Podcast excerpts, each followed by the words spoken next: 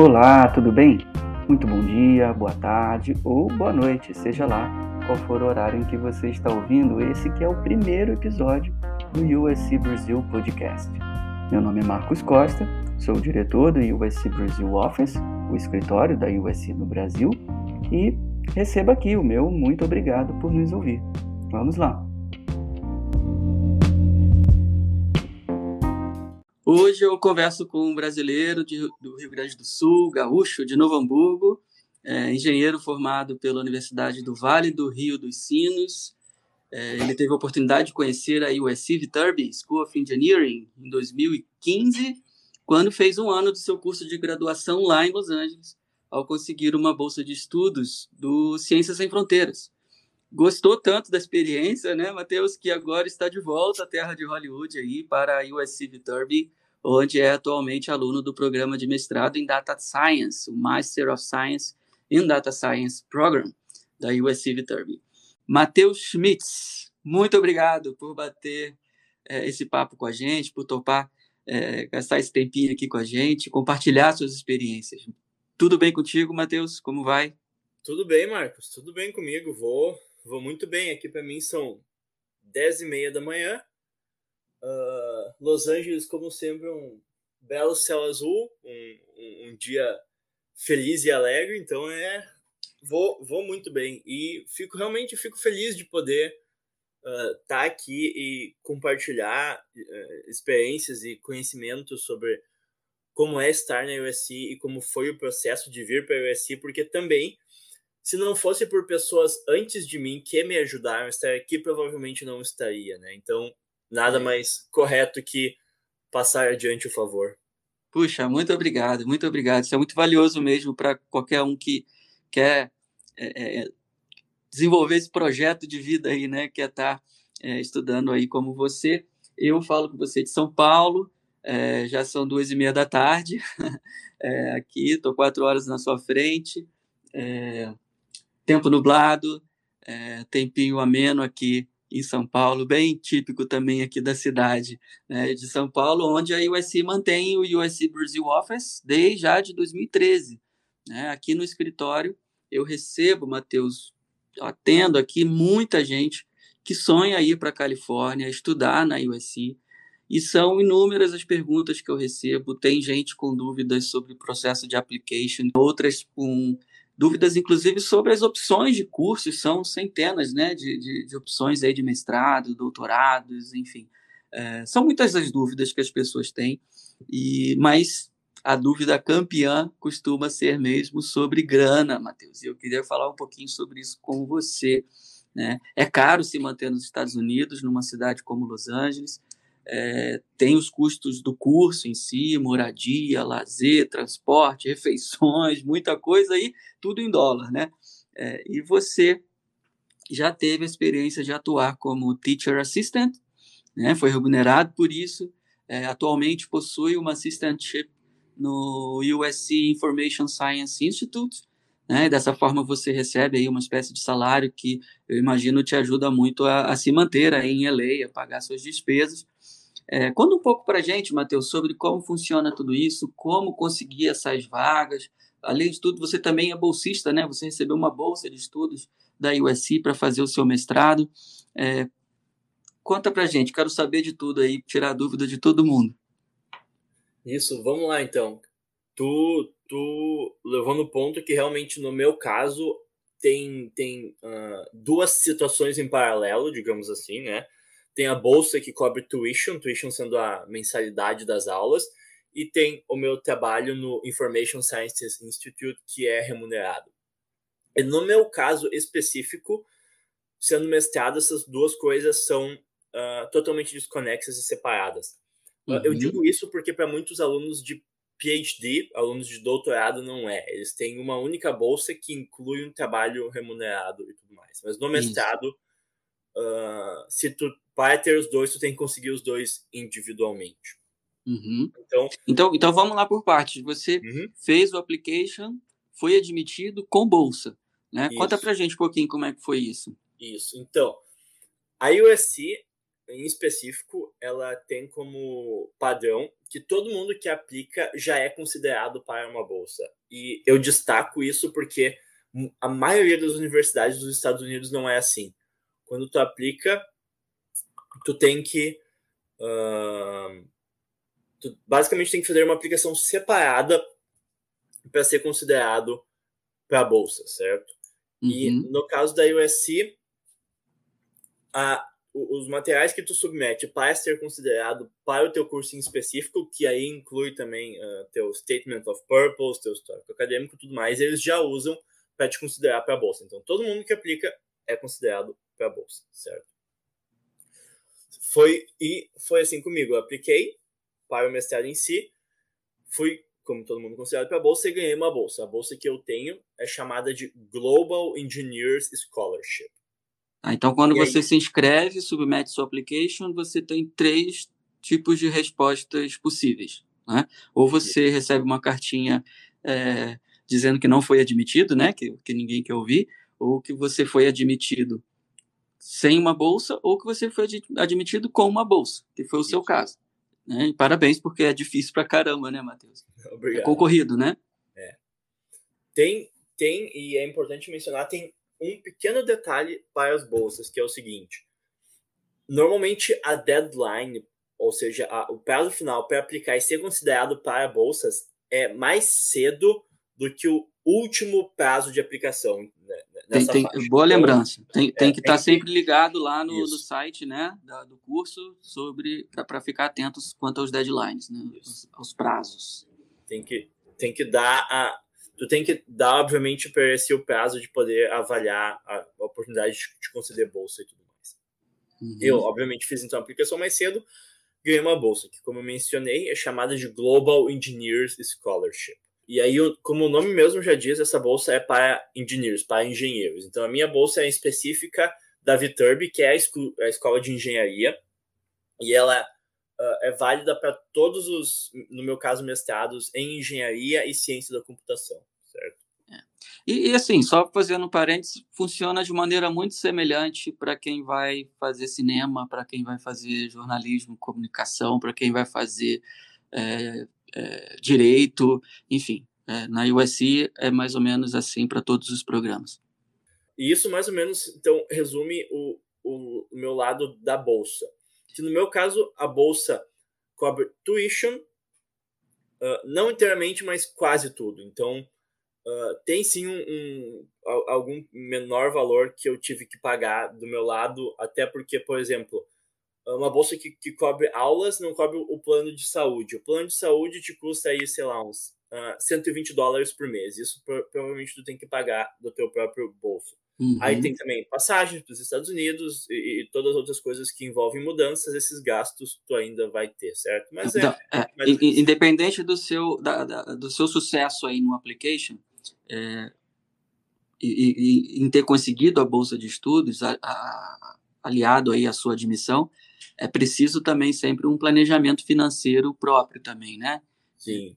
Porque existem sempre outros custos envolvidos. É, são, como eu mencionei, uh, custos de viagem, uh, plano de saúde que pela USC até não é. Comparado ao resto dos Estados Unidos, até é relativamente acessível, mas uh, a, a, pessoa tem que tem que estar tá preparada, ter suas poupanças ou, ou, ou, ter, ter uma noção de como vai se bancar nesses dois anos, né? Ok. E aí surgiu a história de você ainda assim se beneficiar com uma remuneração é, extra, vamos dizer assim, a princípio como teacher assistant, não foi isso? Isso, eu comecei trabalhando na USC como teacher assistant e depois aí eu migrei. Isso foi meio que de imediato, levou um tempo, como é que foi? Uh, a, a, minha história aí, ela inclusive se enrola um pouco com a história do Covid. Uhum. Você começou o curso na pandemia, não é isso? Eu comecei o curso na pandemia uh, fazendo do Brasil, certo? Então certo. eu estava no meu emprego anterior, como normal. O meu primeiro semestre eu trabalhei em tempo integral junto com o mestrado. Então é, o seu uh, mestrado foi online, você não podia viajar é, para os Estados Unidos, fez não. aí de, de, de Novo Hamburgo. Daí não, né? Lá de Novo Hamburgo. Uh, então, obviamente, é, é, é uma pena não poder ter vindo já já e, e tem vários problemas, mas também pelo menos se a gente olha para o positivo, eu consegui, apesar de, do aperto de tempo, estar trabalhando e estudando ao mesmo tempo, que ajuda financeiramente, né? E aí o fuso horário te ajudou, né? Imagina. É, isso, sim. Uh, e aí, então, eu vim para os Estados Unidos só em janeiro de 2021. Eu já tinha completado um semestre de aulas, certo? Uhum. E uma das disciplinas que eu fiz nesse primeiro semestre foi em Machine Learning, aprendizado de máquina. E essa é uma área que, na verdade, eu já tinha alguma experiência uh, como autodidata e de ter feito projetos por mim e tudo mais, certo? Então, eu fui bastante bem na disciplina. E aí eu sabia que eu estava vindo para os Estados Unidos e eu, como todo mundo que está nos escutando, tinha os receios uh, financeiros. Né? Uhum. Então, é, na USC, praticamente todas as disciplinas têm o que eu chamo dos teaching assistants, que são assistentes de professor que ajudam com uh, aulas de laboratório, com correção de temas, com o que quer que seja, né? Eu mandei um e-mail para o meu professor daquela disciplina. Realmente eu tinha ido bastante bem na disciplina, então uh, quando eu pedi para trabalhar com ele, ele me aceitou. Até porque os professores, que nem o meu professor, ele tem que aceitar, ele aceita, sei lá, 7 a 10 alunos por semestre, certo? Então, Hum. tem uh, é uma disciplina grande, então tem bastantes possibilidades. Basicamente, 31 de dezembro eu parei de trabalhar no meu emprego no Brasil 15 de janeiro eu estava aqui nos Estados Unidos e estava trabalhando como teaching assistant já. Então, eu, Legal. no meu caso, consegui emendar, certo? Entendi. Mas, Matheus, desculpa a indiscrição, assim, mas é, é uma bolsa, é uma remuneração significativa, ajuda de verdade? Sim, sim. Uh, ela, ela, inclusive, é muito similar à bolsa que eu tenho no meu trabalho atual, porque a USC meio que põe um teto no que professores e pesquisadores podem pagar para alunos. Então, certo? A, a diferença do meu trabalho anterior é praticamente nenhuma. Mas sim, ela ajuda bastante. Uh, eu, digamos assim, eu fico no zero a zero, certo? Eu comentei Uhum. que eu tive que, digamos assim, usar um- uma quantidade de poupanças minhas com custos adicionais de tuition, mas no mês a mês aqui eu vivo com o que eu ganho. O que, que eu quero dizer com isso? Uh, Eu consigo basicamente cobrir os custos de aluguel, comida, transporte, mas na verdade o transporte é mínimo porque tu mora do lado do campus e algum entretenimento, né, com, com obviamente uh, sem extrapolar. Ah, você não está indo aí só estudar, você está vivendo na cidade, né? Isso. Você também precisa é, ter o seu período aí de seu momento de lazer também. isso. Então, assim, para dar uma ideia para o pessoal, eu fico no zero a zero, ou seja, eu não tô gerando nenhuma poupança, mas eu Uhum. também não tô queimando nenhuma poupança. O que eu ganho dá por mês certinho, mas assim, certo? Numa, Ok. numa média. Então você foi bom aluno, né? Isso. Seguiu aí com a aprovação do, do professor para atuar como teacher assistant logo depois que você terminou o primeiro semestre. E no seu caso, casou com a sua chegada também em Los Angeles, É. porque você fez o primeiro semestre aqui do Brasil. É, você ficou quanto tempo? Como Nessa posição. assistant, É, nessa eu posição. fiquei o, o semestre acadêmico, isso são quatro meses, da metade de janeiro à metade de maio, certo? Legal. E aí terminou esse período e, enfim, a gente comentou, você hoje trabalha num laboratório, né? Num centro de, pesquisa de ciências da informação. É, como é que você conseguiu depois essa posição? Conta um pouquinho pra gente sobre o que você faz aí. É, aí, cara, de novo, a gente, a gente volta para a história de que ah, tu tem que estar atento e tu tem que estar tendo teus planejamentos financeiros, certo? Uhum. eu sabia que, que, que esse é um dos, uma das desvantagens do, um trabalho de teaching assistant. Eh, se tu for bem numa disciplina, eles são relativamente fáceis de conseguir, tá? Porque cada professor precisa de vários alunos. Mas tu tem que conseguir renovar eles cada semestre, certo? Então tu tá sempre indo atrás. E aí, então, ainda no meu, no meu primeiro semestre aqui nos Estados Unidos, enquanto eu era teaching assistant, abriram uma vaga para pesquisador também na área de Machine Learning e Inteligência Artificial, que é onde eu tinha minha experiência, nesse Information Sciences Institute, certo? Uhum. Uh, aí foi basicamente um processo de aplicação normal, eu apliquei, uh, mostrei meu portfólio, tive entrevistas, uh, e eles gostaram de mim. Inclusive, no, no meu caso específico, eles gostariam que eu tivesse começado imediatamente, mas aí eu achei que não seria legal abandonar o professor e, consequentemente, uhum. abandonar os outros alunos que também dependem de ti. Eu negociei com eles e eu consegui basicamente concordar que no dia que eu terminasse como teaching assistant, no próximo dia eu começava a trabalhar com eles, certo? Cara, que maravilha! É, então, de novo, assim como com o meu trabalho no Brasil, uh, eu, eu, tive que correr atrás, eu tive que estar bastante atento, mas eu consegui emendar tudo de uma maneira que, que reduzisse o estresse financeiro, né? Que legal, cara. Mas fala para mim, assim, voltando lá no período que você passou como assistente lá do professor, que, o que, que você fazia, cara? Como é que era o dia a dia? Assim, você corria a prova, aplicava trabalho? Vamos lá. É eu é trabalhava com ele em duas disciplinas que ele ministrava, mas ambas na área de machine learning. Hum. No total, eu tinha que cobrir cerca de 100 alunos, tá? Uma disciplina tinha uns 35 e outra tinha uns 70.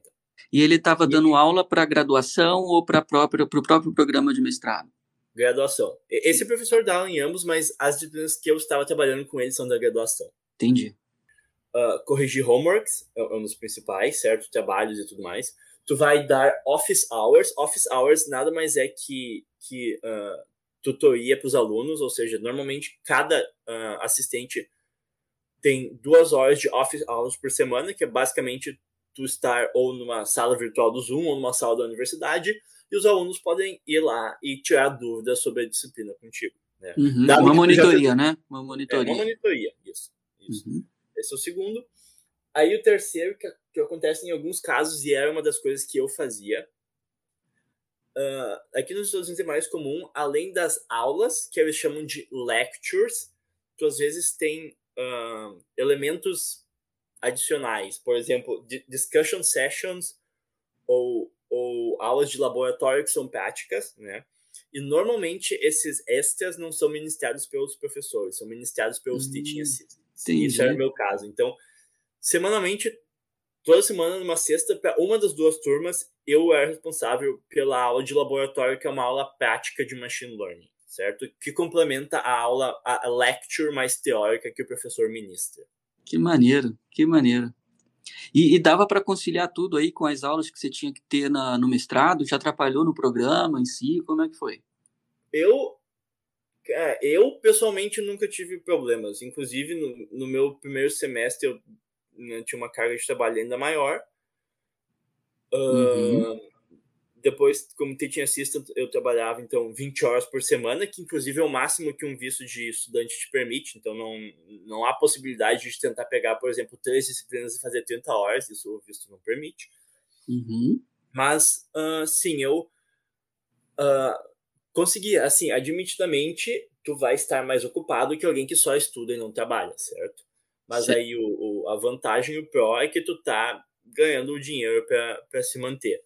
É, cara, tem o dinheiro e, e assim, imagino que uma, uma, experiência acumulada fantástica também, ah, né? Com certeza.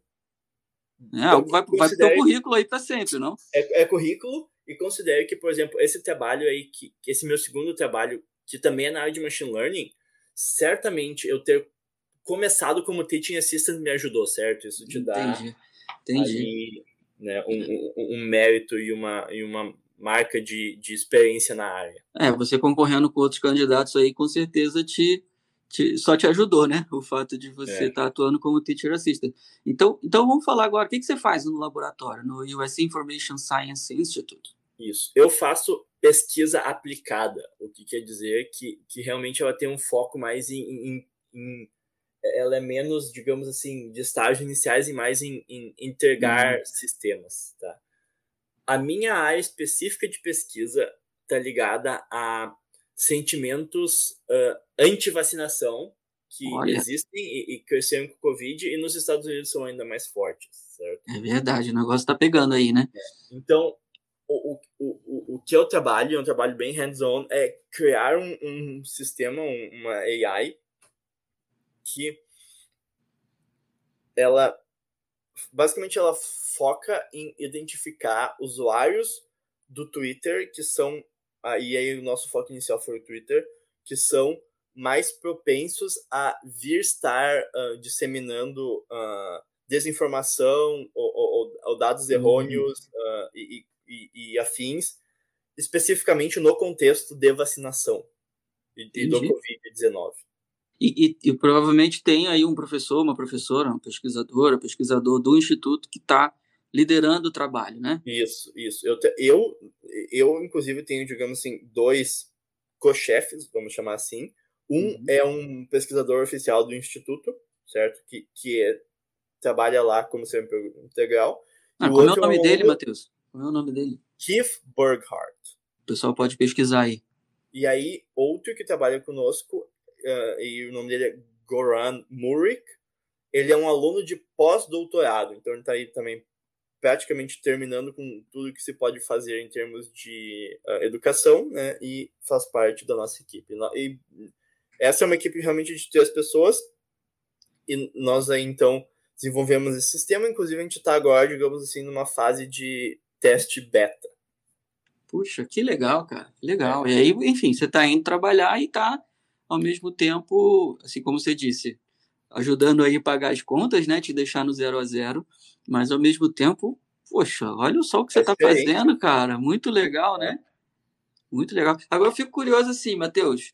É, como é que é um dia típico seu, assim, na semana, entendeu? Você acorda, você mora perto da faculdade, mora longe, você mora sozinho, mora com alguém, você vai para a universidade, e, e tem aula, depois vai para o laboratório, é tudo próximo. Como é que você se locomove aí? Vamos lá. Dá para descrever um dia típico assim do Matheus? Dá, dá sim. Uh, dá sim. Uh... Começando então com o meu dia. Eu moro, cara, dá 10 minutos do campus, tá? E, e, e se tu perguntar para as pessoas, eles ainda vão te dizer que eu moro longe, porque a maioria está indo um pouco mais perto. Mas 10 minutos o quê? Você vai a pé, você vai de bicicleta? Não, de bicicleta? De bicicleta. É, mas aqui, Carro pelo menos. Não, não, eu.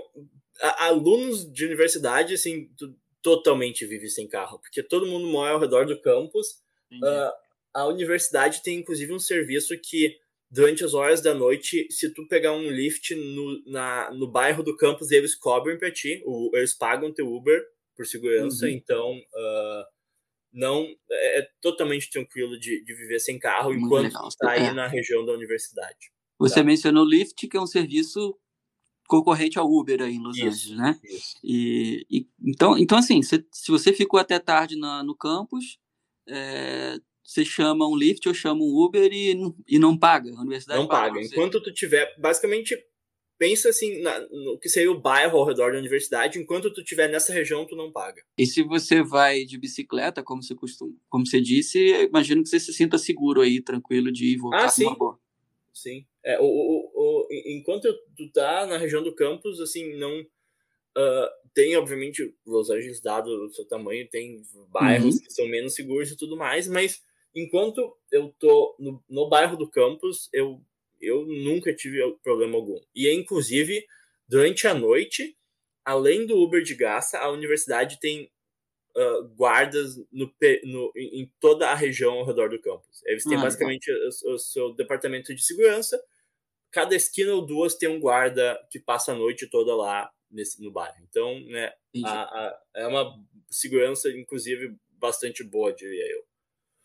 Então, então, então eu te interrompi. Vamos lá, você está a 10 minutos do campus e, e é, é seu, geralmente seu primeiro compromisso do dia aí para o campus da universidade? Uh, aí a gente, aí de novo a gente pega um pouco ainda da questão do Covid, né? Dado o Covid, hum. eu estou trabalhando remotamente. Entendi. Então, como eu organizo a minha semana? Eu trabalho no ISI 20 horas por semana, mas uhum. eu tenho uma boa flexibilidade no meu horário de trabalho, o que é normal né, eles estão acostumados a trabalhar com alunos, tu tem que uh, alinhar ao redor das suas outras uh, responsabilidades como aluno e tu tem essa flexibilidade.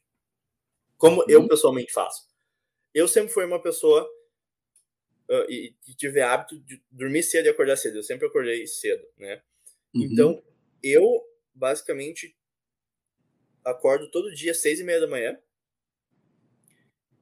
o computador tá do lado da cama, então das sete da manhã ao meio-dia, dias de semana, eu tô trabalhando, certo? Eu, as manhãs eu tiro para trabalhar, e aí basicamente o resto do meu dia isso está resolvido, digamos assim, e eu divido igualmente todos os dias. Certo? Mas as aulas são lá no, no, no campus, né? No campus, para as aulas eu vou no campus. Só que as minhas aulas são todas de tarde, inclusive é um Entendi. dos motivos pelo qual eu divido meu horário assim, uhum. né? Uhum. No mestrado é bastante incomum ter aulas de manhã. A grande maioria delas são no período da tarde. Em parte porque tu tem um, um número maior de alunos aí fazendo algum tipo de trabalho part-time, pesquisa e tudo mais. Né? Uhum. Então vamos lá. Eu trabalhei até meio-dia. Aí eu almoço e aí depois depende. Por exemplo, os dias que eu tenho aula no campus, as minhas aulas começam cedo, tipo uma, duas da tarde. Então, logo depois do almoço, eu vou me pro campus, né? E tenho... Pega a sua bike. Isso, pego a bike e vou pro campus e tenho a, aula lá. Os dias que eu não tenho aula, aí eu tiro para basicamente fazer os, me, o, o, os meus trabalhos, temas, projetos e tudo mais. Que isso então, realmente não, não é, é todo dia que você tem aula. Não, não é todo dia todo você tem aula. Não, você não precisa não. ir para aula todo. Não. Entendi. Uh, isso, inclusive, aqui é uma característica do mestrado, tá? Comparado à graduação, tu tem menos horas de aula, mas tu tem muito mais horas de uh, extras que tu tem que fazer. Tu tem que, às vezes, ler artigos, tu tem que uh, desenvolver projetos, tu tem que fazer temas, tu tem que escrever artigos, o que quer que seja. Então, tu tem uma, uma carga de trabalho fora de aula bastante maior, né? Entendi. E aí, de novo, eu busco equilibrar. Então, alguns dias eu estou no campus na aula, os dias que eu não estou no campus, nesses períodos eu estou trabalhando por mim. Eu estou fazendo aí o que quer que esteja pegando naquela semana, naquele momento. E você costuma fazer isso de casa mesmo, aí do seu apartamento, ou você eu, costuma ir para o campus usar uma biblioteca, usar um laboratório? Eu, eu prefiro fazer de casa. É, estudar em bibliotecas e trabalhar em bibliotecas aqui é extremamente popular com muitos alunos. Tu vai no campus, está cheio de gente que acha um lugar embaixo de uma árvore, acha uma biblioteca legal, acha... Aí você tem muitos, muitos lugares muito bonitos, uh, calmos. O campus é fantástico, né, Matheus? Tem que, tem que falar, né? Fantástico. Mas aí, de novo, pessoalmente, eu acho que eu sou mais produtivo quando eu estou em casa. Eu tenho, digamos assim, tudo que eu precisar do meu lado. Uh, eu, eu né, poupo algum tempo aí em, em transporte e, e, eu gosto mais de trabalhar assim na minha focada. Então, eu não costumo ir para o campus. Uhum. Mas aí, vamos lá. Termino... Uh, termino minhas aulas ou, ou, ou termino uh, meus estudos ali seis, sete horas, digamos assim, da, da, da noite.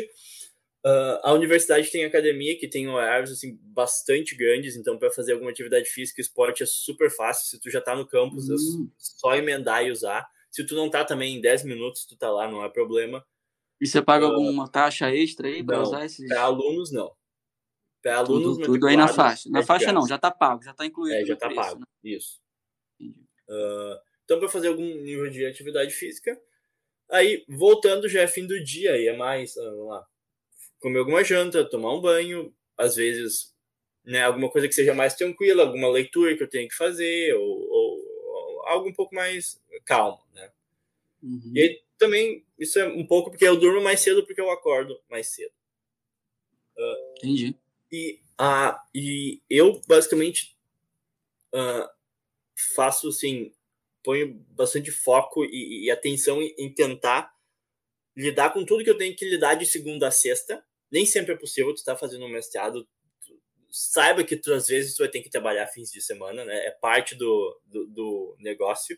Mas uhum. eu tento manter de segunda a sexta para então realmente poder aproveitar essa maravilhosa cidade onde a, a USC tá. Tu tem Hollywood aqui do lado, tu tem lugares para fazer trilhas, tu tem a praia que está em 40 minutos de trem, tu tá lá, tu tem o centro da cidade para explorar. Uh, não faltam coisas para fazer aqui, né? Uh, e aí eu tento garantir que eu, que eu tenha meus fins de semana para poder aproveitar um pouco a cidade.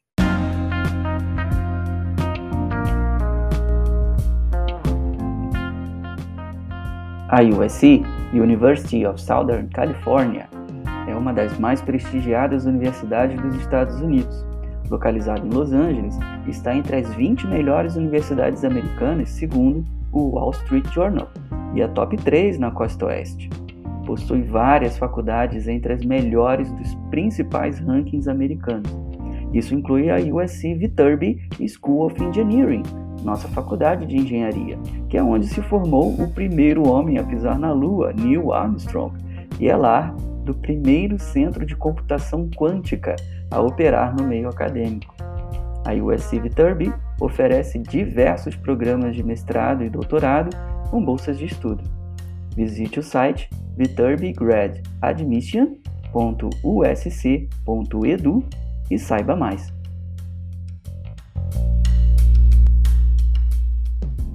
É isso aí, Matheus. Vamos voltar aqui então para o nosso papo. É...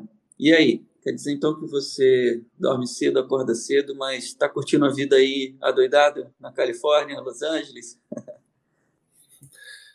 É isso aí, cara. Uh, como, como, eu estava te falando, a, a, minha visão é que tu tem que achar um, um equilíbrio entre os dois lados. O que, eu quero dizer com é. isso?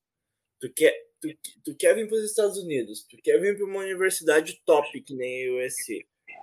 Uh, ah, tu quer se sair bem, tu quer talvez ter as oportunidades de emprego aqui depois. Uh, isso, não, isso não vem se tu, se tu levar tudo muito na manha, digamos assim, certo? O cara tem que ter alguma uhum. rotina, tem que ter um ritmo, tem que, tem que ter organizado e ir atrás. É isso aí, tem que manter o ritmo. Mas, mas é, precisa também se divertir, né? Precisa isso. também é, cuidar aí da, da mente, cuidar do corpo. É, você comentou já um pouquinho sobre é, academias e as, os facilities, né? Os, os, é, os prédios, as, as, instalações aí do campus que estão à sua disposição. Mas e estou curioso agora para saber do seu final de semana, cara. Como é que você faz? Para onde você vai? O que, que Los Angeles tem para oferecer? A Califórnia, enfim. É, diga aí tem realmente tem de tudo. Vou te dizer que não. Uh, a, a, característica do fim de semana é que realmente não tem uma, uma única cara, né? Uh, vamos lá. Do ladinho da USC, tu caminha uma quadra, meia quadra, na verdade, do campus, tu pega o, o metrô, o trem aqui de Los Angeles. Uhum. Desse trem, a linha que passa do lado da USC te larga direto na frente da praia de Santa Mônica, daquele pier famoso. Então é a coisa mais fácil que tem. 40 minutos o cara tá na praia da uhum. USC. Aí é uma ótima oportunidade para curtir o fim de semana, para curtir uma vibe diferente. Não falta museu. Santa Mônica é show de bola, né, cara? Isso, quem, não, quem nunca viu foto ou viu um filme com aquele pier, e, enfim. Cara, é, demais, é demais estar tá lá, porque tu caminha lá e tu pensa em, sei lá, filmes, uh, vídeos de YouTube, o que quer que seja, a quantidade de coisa que tu já viu se passando por lá, e tu te dá conta quando tu tá lá, realmente é, é icônico o lugar. É, é, é um ícone mesmo, né? Um ícone que foi transformado assim, no meu ver, por conta de Hollywood, que também tá perto aí, né? Uhum, também, é outra. Uh, de novo, o, o, uma, uma coisa muito legal da USC é o quão perto ela tá de downtown do centro de Los Angeles. Então, é muito é, é mais fácil tu pegar as linhas de trem, de conectar e ir para os lugares. Não é muito difícil de também ir para Hollywood, caminhar na calçada da fama. Outro, outro trajeto muito muito famoso, às vezes recorrentes do final de semana são os hikes, as trilhas que tem. Um pouquinho aqui fora de Los Angeles tem um lugar chamado o Griffith Observatory, então tem um hum. observatório em cima de, uma montanha. Famoso é também, né? Famoso também. E isso, é por lá que fica aquela placa gigante de Hollywood que todo mundo uhum. conhece. Então, estando aqui, não, não dá para perder essa oportunidade de fazer a caminhada, caminhar até a frente da placa, tirar suas fotos lá e tudo mais. Tá uma outra ideia. Show de é, bola. Isso. Tem, e... tem tendo também né, uh, a, a Student Life da USC, por exemplo. Próximo Isso. sábado tem jogo do futebol americano no campus, ou seja, tem tailgate. Né? Quer dizer que é. aquele sábado tem festa no campus. Eu, por exemplo, já, já é o meu planejamento para o próximo sábado. Então, mas assim, me conta com um pouquinho mais de detalhe, porque o brasileiro, a brasileira, é, no geral, claro que existem sempre exceções, não, não fazem muita ideia do que é um jogo de futebol americano universitário aí nos Estados Unidos, né? Uhum é, a gente está falando de um grande evento, né? Isso. É, não, pensem que futebol americano, tá? A liga universitária seria como uma série B. É, é, tirando a liga principal, realmente a universitária é a segunda maior coisa. Ela é grande, uh, ela lota estádios.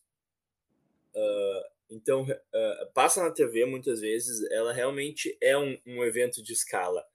E ela tem algumas outras características, que, por exemplo, a universidade que tá, que é a host, ou seja, onde, onde vai acontecer o jogo, sempre faz o chamado tailgate, que basicamente é uma festa pré-jogo no campus. Uh, é, é, são as únicas datas em que se pode consumir bebida alcoólica no campus, por exemplo, uh, que, que, se pode aí, o pessoal leva barraquinhas, faz churrasco, normalmente são justamente os, os, os grupos, os clubes que, que organizam os seus tailgates. Por exemplo, próximo sábado tem da Brasa. A Brasa é a Brazilian Student Association, e como o nome já diz, então aí os estudantes brasileiros que estão aqui na USC, eles organizam o tailgate e é uma ótima maneira, inclusive, daí de conhecer outros brasileiros aqui da USC. Hum, o estádio aí, né, onde, onde a USC joga, o Coliseu aí de, de É demais, é demais. O, o, o, estádio é administrado pela USC, né? E, e, recentemente, em 2019, a seleção brasileira de futebol jogou um amistoso aí contra o Peru, né? É, não sei se você já tinha chegado, acho que não, né? Não. É, e o Brasil perdeu ainda por cima o jogo, mas é, não deu, não deu público. Esse era meu ponto. Não deu público nesse jogo que a gente costuma ver numa partida da USC no Coliseu de Los Angeles, principal estádio aí da cidade. Eu, eu tava lá faz o quê? Três semanas, eu fui num jogo, alguma coisa assim, cara, tava 80% lotado. E, ah. e, é ah. um estádio grande. Assim. Uhum. Tem, pensem que o, o Coliseu não é só o Coliseu, é tudo que tem ao redor. Uh, o Coliseu fica num, num, digamos assim, num parque chamado Exposition Park. Uhum. Ele fica literalmente do outro lado da rua de Los Angeles, da, da USC. Tu tem a USC, tu tem uma avenida um pouco maior, onde passa o trem que nos leva para Santa Mônica. Tu cruza para o outro lado, tu tá no Exposition Park. Tem aí o uhum. Coliseu, que é um enorme estádio. Tem outro estádio só para o futebol, o nosso futebol brasileiro mesmo, tu é. tem três ou quatro museus que ficam nessa mesma região, inclusive são de graça para alunos da USC. O último domingo eu estava num deles, é o museu, o California Science Center, então, de novo, aí uma coisa, mais uma coisa diferente para fazer e super acessível para quem está na USC. Ah, e tá, e tá chegando o museu do George Lucas também, né? Isso, tá em construção. A, a é nave construção. espacial que ele está construindo lá. é tudo aí próximo aí, não é? Isso. George Lucas, que é ex-aluno da Faculdade de Cinema. Isso. Ele é, inclusive, um dos uh, uh, patronos da, da, Universidade de Cinema da USC. Então, tá, assim, tá no board, é doador, é. tem um prédio com o nome dele. Assim como. Com, tem como, estátua como... dele, se não me engano. Pô, legal, mas eu, eu, eu, te interrompi aí porque eu fiquei empolgado com essa história do futebol. mas as festas aí, então, é, acontecem muito é, é, por conta dessa temporada aí de futebol americano, né, da é. Liga Universitária, e você mencionou que você encontra os brasileiros, muitos aí né, na, na, nessa ocasião. Né? Uhum. É, você, você comentou para a gente já que mora sozinho, tem, é uma opção sua aí, tem muita gente que acaba se juntando, né? Com é, eu, eu não moro inteiramente sozinho, eu faço ah. fazem, eu alugo um quarto numa casa que tem mais pessoas alugando quarto. Ah, legal, né? legal. 100% sozinho, tu tem Aí outras pessoas são todos alunos, só nenhum é brasileiro, no meu caso. Entendi, entendi. Aí facilita já também aí o, o aluguel, essas coisas, né? Isso. E, e, você já começa a interagir também com, com as pessoas. Mas me fala aí dos brasileiros, qual que é o seu envolvimento aí com os demais brasileiros, o pessoal que está aí na USC? A USC possui aí um, um, chapter, né, da Brazilian Student Association, a Brasa. Sei que eles são muito, muito ativos. É, uhum. conta aí pra gente como que é esse seu relacionamento. A, a Brasa tá voltando a acordar agora, né? Porque por uhum. questões de Covid, a maioria estava no Brasil, estava cada um na, na, sua cidade, na sua região, uhum. e não, não tinha muito acontecendo aqui na USC. Desde que uh, retornamos, então, a Brasa já fez algumas festas aí de, de encontro no começo do semestre, começou a organizar seus tailgates, Uh, uhum. Vai fazer o primeiro no campus próximo sábado.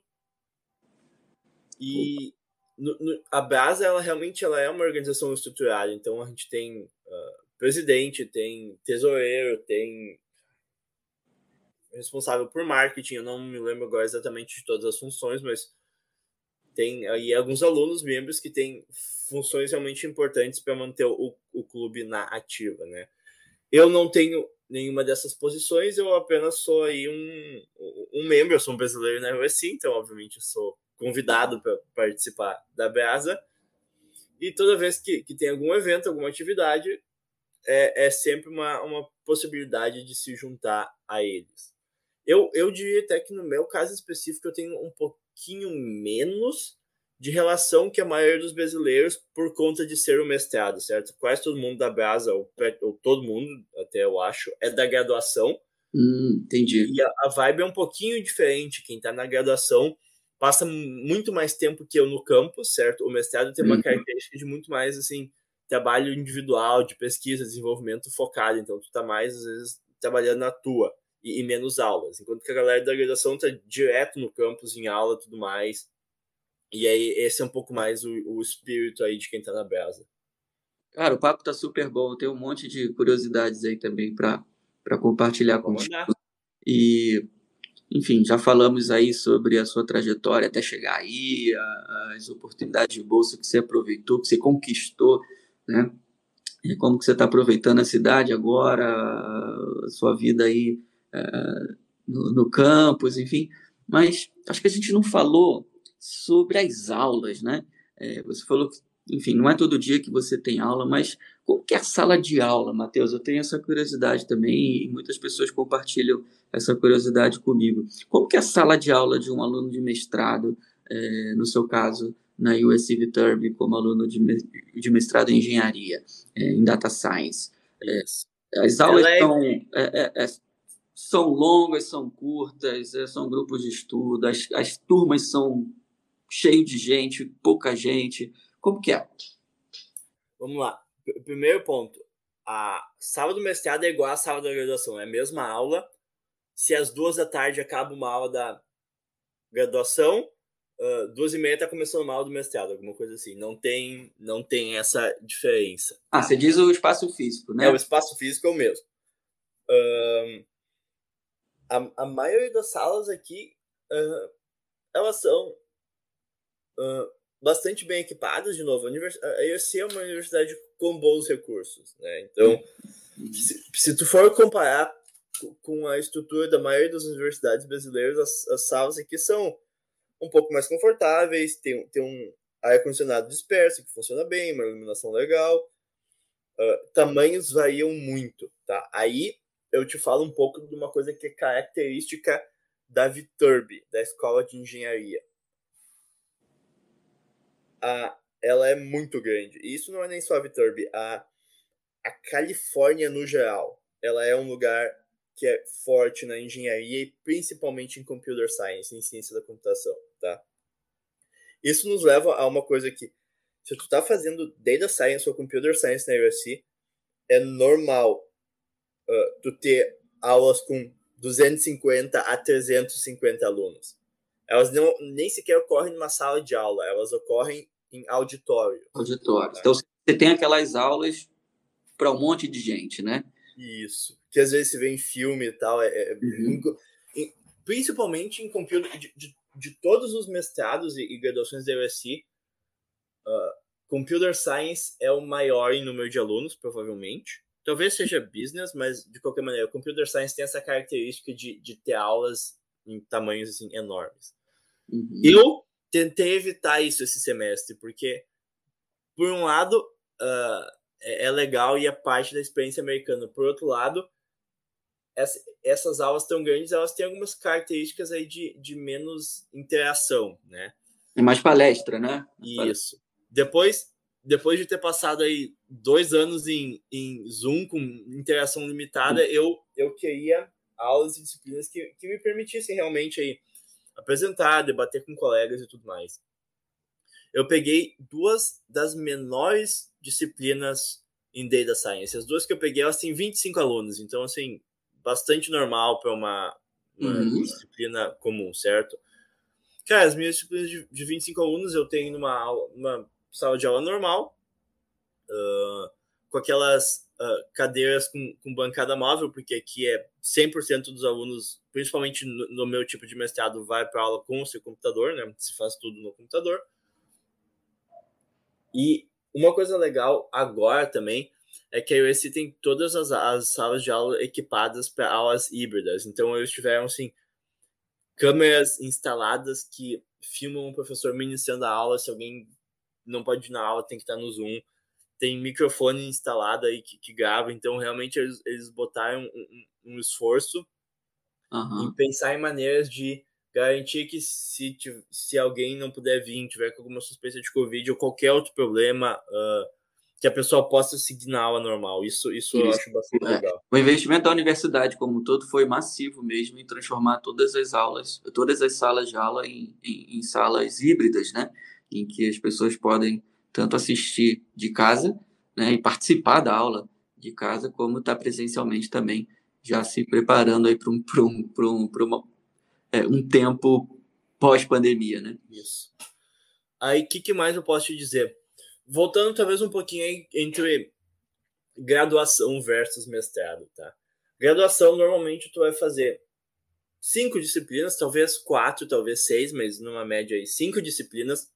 Uhum. E a maioria dessas disciplinas, elas têm aulas aí de provavelmente uma hora e meia, duas horas por aula. E aí acontecem duas a três aulas por semana de uma disciplina. Você fica, então, com, a, com a, você fica com o schedule aí, com com agenda né, cheia, né? De segunda isso, a Isso, é isso mesmo que eu estava te comentando. Quem é de graduação, normalmente aí de segunda a sexta tem aula a maioria das manhãs e a maioria das tardes. Claro, tem pausas aí para café da manhã, almoço e tudo mais, né? Mas tu, na graduação, a tua expectativa é, principalmente comparada a graduações no Brasil, que tu vai passar mais tempo no campus, mais tempo em sala de aula. Tá? Uhum. E aí a regra que eles dão é que mais ou menos aí para cada hora de aula tu tenha talvez uma hora de homework. Tá? Aqui também, no Brasil é um pouco mais normal, o pessoal tá talvez assim fazendo um, um, um trabalho part-time, alguma coisa assim, durante a graduação. Aqui é menos incomum, então sim, a carga é um pouco maior. Eles esperam que a pessoa seja um aluno em, em tempo integral. Né? Então, para cada hora de aula, tu tem talvez aí uma hora de, de homework. Mas, de novo, uh, se a pessoa aí faz uma agenda para si, seja acordando mais cedo, mais tarde, não sei o que, mas se, se planeje, se organize. E em situações normais, tu consegue tocar de segunda a sexta. Obviamente, tu vai ter provas de algumas vezes que tu vai ter que trabalhar fim de semana, acontece, né? Uhum. E, e, tem que estar disposto a fazer isso para vir para cá.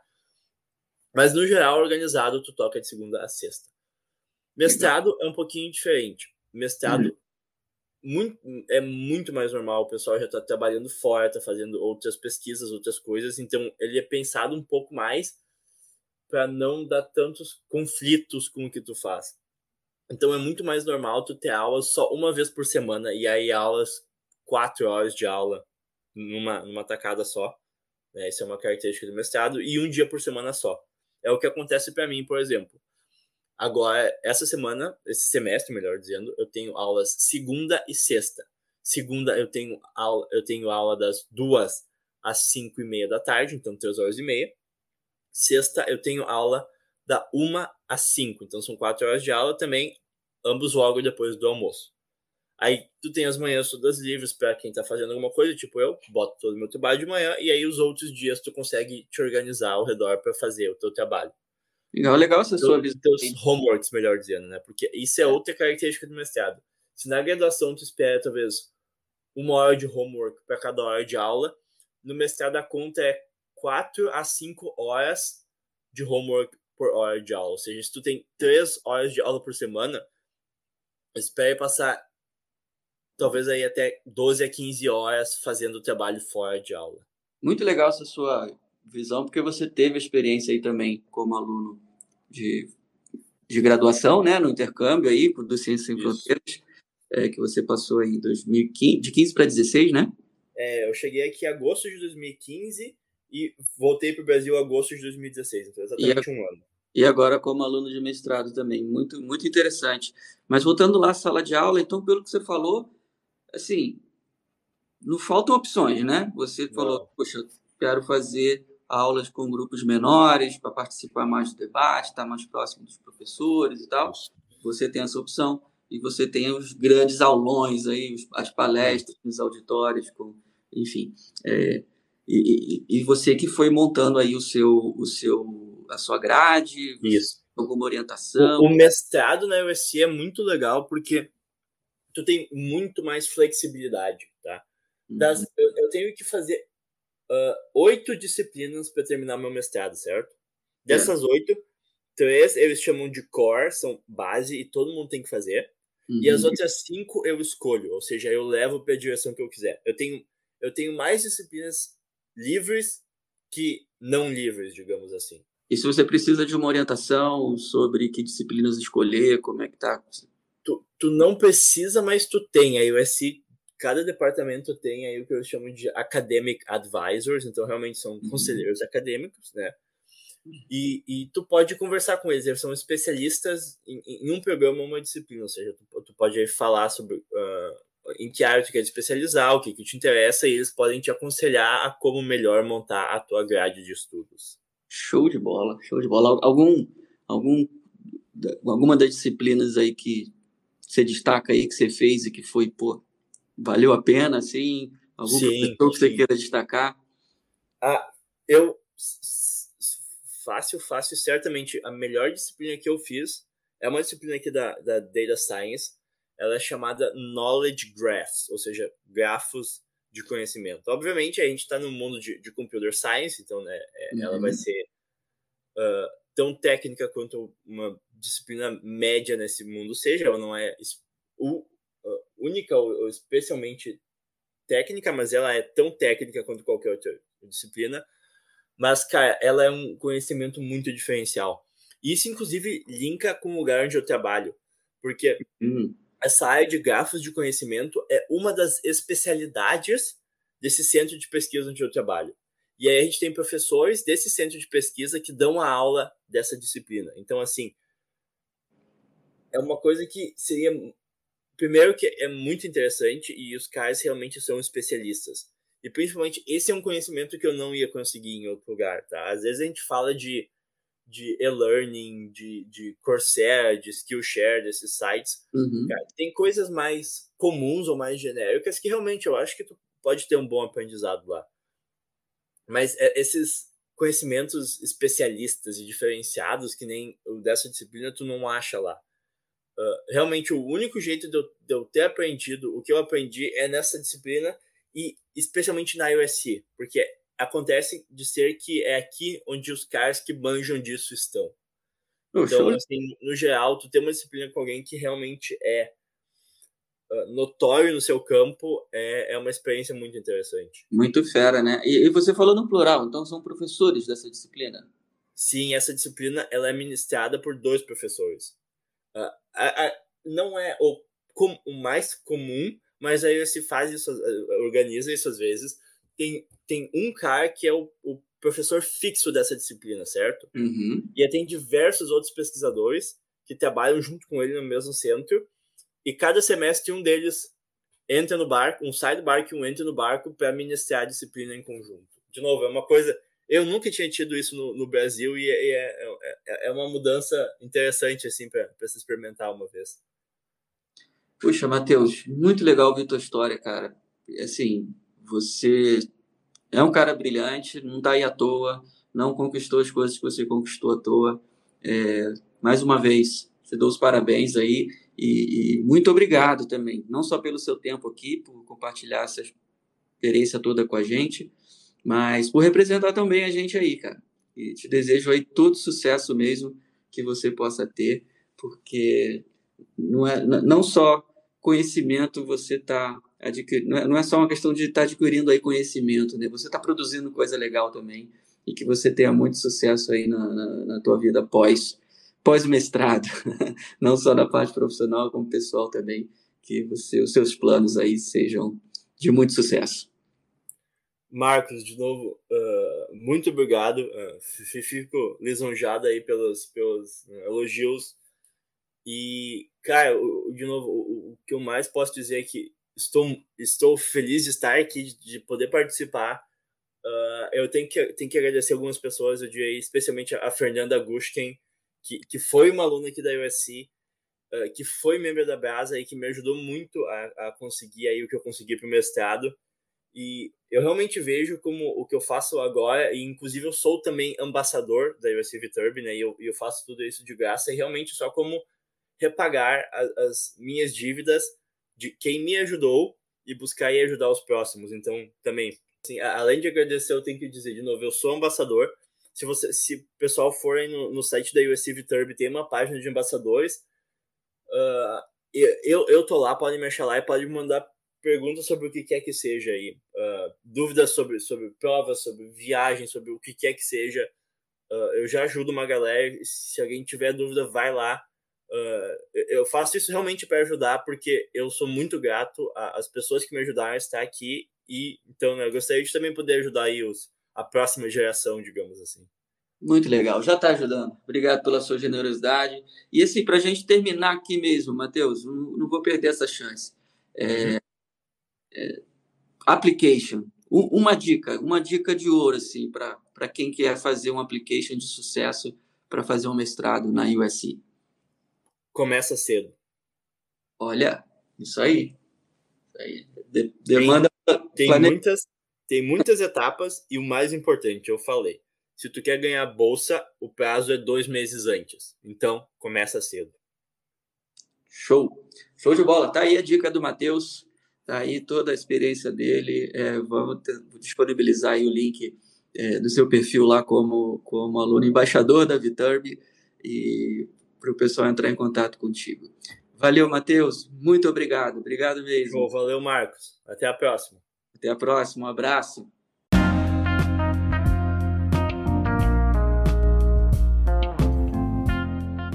Esse foi o primeiro episódio do USC Brasil Podcast. E vem muito mais aí pela frente, viu? Vou conversar ainda com muita gente legal como o Matheus, brazucas aí que estão estudando, já estudaram, trabalham, enfim, gente, pessoas bacanas que estão envolvidas com a USC de alguma maneira e que podem te ajudar de diferentes formas, tirando suas dúvidas, dando dicas importantes e muito mais. Espero mesmo que você tenha curtido esse primeiro episódio e se quiser entrar em contato com o USC Brasil Office, é só escrever um e-mail para brasilsc@usc.edu. Brasil com S no e-mail, ok? Enfim, tudo de bom para você, muita paz e até a próxima. Tchau!